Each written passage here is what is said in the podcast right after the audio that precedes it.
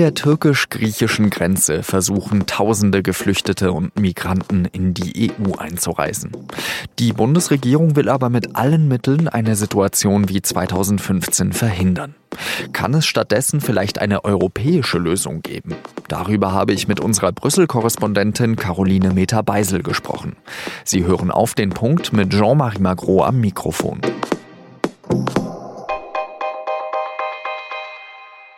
Es gab ja in den letzten Tagen die Bilder, wie Geflüchtete, teilweise auch Mütter und Kinder mit Tränengas von der türkisch-griechischen Grenze abgehalten werden. Wie die Menschen schreien und weinen.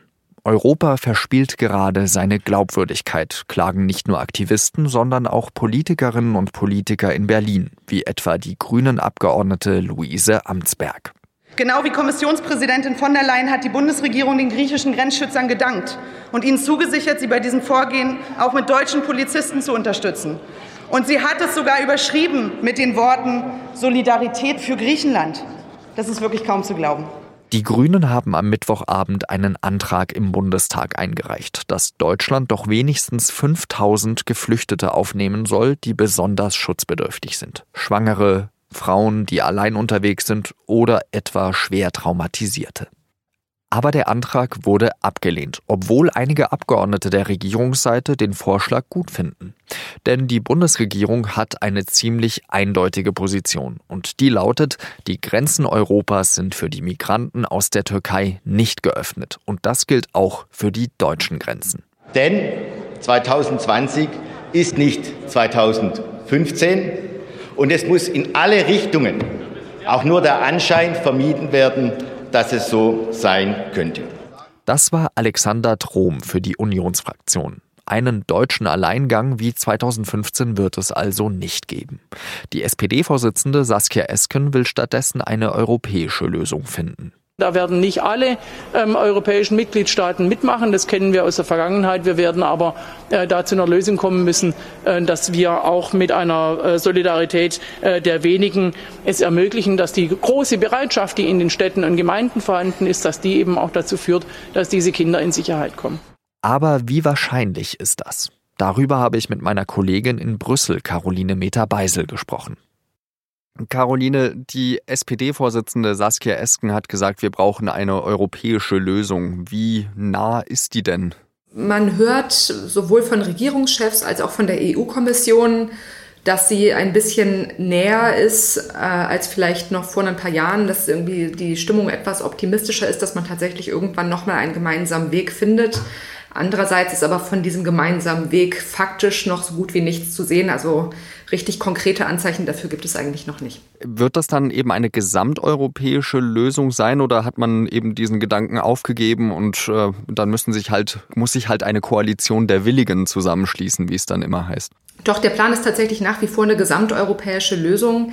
Äh, das hatte ja auch Ursula von der Leyen bei ihrem Amtsantritt schon angekündigt, dass sie einen sogenannten neuen Pakt für Asyl und Migration vorstellen will, der sozusagen ein umfassendes, also sozusagen ganz umfassendes Paket sein soll, wo halt auch nicht nur die illegale Migration, sondern auch die legale Zuwanderung möglicherweise äh, eine Rolle drin spielen wird und auch die Zusammenarbeit mit den Herkunftsländern und gleichzeitig ist aber klar, dass eine gemeinsame Lösung schwierig ist und dann kommt es halt zu solchen Situationen, wie wir das im vergangenen Sommer bei der Seenotrettung hatten und jetzt möglicherweise vielleicht auch bei den minderjährigen Migranten, die in Griechenland sich befinden, dass dann halt eben doch einzelne Länder sagen, komm, dann machen wir so eine Koalition der Willigen, solange wir noch keine Lösung haben, die eigentlich all diese Fälle umfassen würde.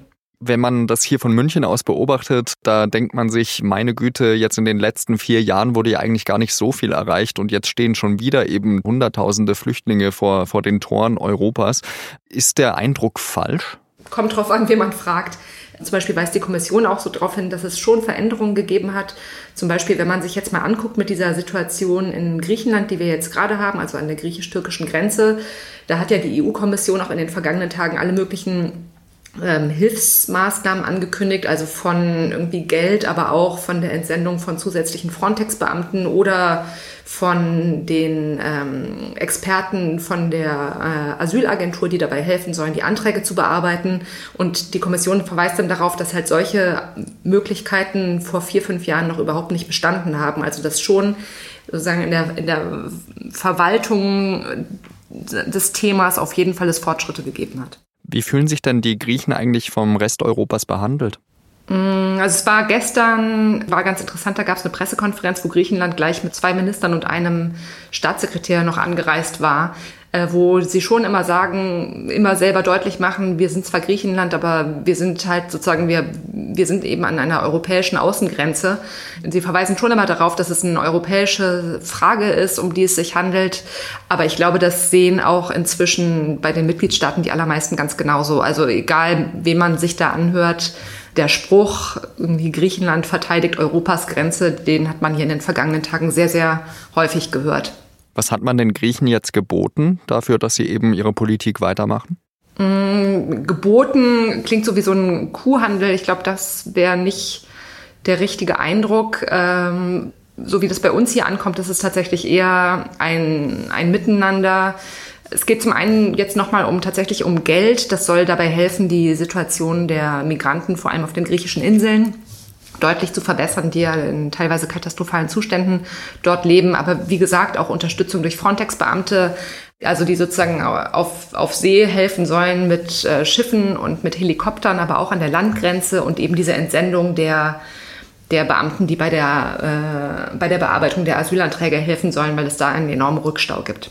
Du hast die Situation da gerade eben schon angesprochen. Wie wird es denn eigentlich aufgenommen von den anderen europäischen Innenministern äh, und äh, Verantwortlichen, dass äh, eben Tränengas zum Beispiel gegen Kinder eingesetzt wird? Ja, das ist sehr interessant, weil wenn man sich so mit Menschen am Rande des Treffens auf dem Flur unterhält oder auch in der EU-Kommission und so weiter, dann kriegt man da schon kritische Worte zu hören, aber öffentlich, ähm, öffentlich gibt es diese Verurteilung eben nicht. Das ist meines Erachtens so ein bisschen so ähnlich wie auch bei der Frage, es gibt ja auch viele, die sagen, was die Türkei gerade macht, geht gar nicht und wir müssen das EU-Türkei-Abkommen aussetzen oder beenden wo aber genau das, dieselbe Reaktion ist, so nein, wir müssen weiter mit der Türkei zusammenarbeiten und weil eben sowohl die Türkei als auch Griechenland, das ist allen Beteiligten hier klar, wir, dass die eben beide gebraucht werden, um aus dieser Situation irgendwie wieder herauszukommen. Und deswegen merkt man, dass eben wenn irgendwo ein Mikrofon läuft, dass die Leute dann sich sehr, sehr stark zurückhalten mit kritischen Worten über Griechenland hat man denn eigentlich wirklich so sehr Angst, dass sich eben eine Situation von 2015, 2016 da wiederholt? Oder wie kann man das verstehen, dass man sich eben schwer tut, so einen großen Wurf zu landen? Ähm, ich glaube, die Befürchtung geht so ein bisschen in die Richtung, dass die Mitgliedstaaten denken, wenn wir jetzt sozusagen bei all diesen verschiedenen Situationen, sei es Seenotrettung, sei es jetzt die griechischen Inseln, wenn wir da immer zu Ad-Hoc-Lösungen uns bereit erklären, dann sinkt sozusagen der Druck für das Gesamtthema zu einer Lösung zu kommen, weil dann der Eindruck entstehen könnte, warum wir brauchen überhaupt keine äh, gemeinsame europäische Lösung mehr, weil wenn es irgendwo richtig brennt, dann finden sich ja immer ein paar Willige. Ganz herzlichen Dank für deine Einschätzung nach Brüssel, Caroline Meterbeisel. Dank euch. Dass sich überhaupt so viele Geflüchtete in der Türkei auf den Weg nach Europa machen, liegt ja am Krieg in Syrien. Dort sind die Auseinandersetzungen zwischen der Türkei und den syrischen Regierungstruppen eskaliert. Die Regierungstruppen werden ja von Russlands Präsidenten Putin unterstützt. Putin hat deshalb den türkischen Präsidenten Erdogan nach Moskau eingeladen und versichert, dass es in Syrien zu keinen weiteren Angriffen auf türkische Soldaten kommen werde. Beide Seiten wollten eine weitere Eskalation in Idlib verhindern, sagten sie. Gleichzeitig schickt die Türkei Polizisten an die Grenze zu Griechenland, damit Migranten nicht wieder in die Türkei zurückkommen. Die Zahl der Corona-Infizierten in Deutschland ist sprunghaft gestiegen. Fast 100 Fälle sind seit Mittwoch bestätigt worden. Insgesamt sind es jetzt 349. Allein die Hälfte der betroffenen Personen kommt aus Nordrhein-Westfalen. Die Maßnahmen gegen das Covid-19-Virus fallen in Europa unterschiedlich aus. In Italien sind bis Mitte des Monats alle Schulen und Hochschulen geschlossen. Auch in Bayern sind Schulen vorläufig geschlossen worden. Ein Vorgehen wie in Italien hält der Deutsche Lehrerverband aber für übertrieben. Stattdessen brauche man mehr Hygienemaßnahmen. Der Rechtsextremismus ist die größte Gefahr für die deutsche Sicherheit, hat Innenminister Seehofer vor kurzem gesagt. Und die Liste des rechten Terrors in Deutschland macht einem schon Angst. Die NSU-Morde, der Mord an Walter Lübcke und gerade erst der Anschlag in Hanau. Kurz vor Hanau wurde die rechte Terrorgruppe S hochgenommen, die in Deutschland bürgerkriegsähnliche Zustände hervorrufen wollte. Was sie genau vorhatte, das beschreiben Nico Richter und Georg Maskolo auf der Seite 3 der SZ vom Freitag. Redaktionsschluss für Auf den Punkt war 16 Uhr. Danke fürs Zuhören. Adieu.